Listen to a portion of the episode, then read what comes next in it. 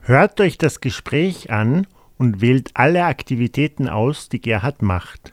게르하드 씨, 밥을 먹어요? Nee, 밥을 먹어요. 한국어를 공부해요? Nee, 공부해요. 인터넷을 해요? 아니요, 운동을 해요.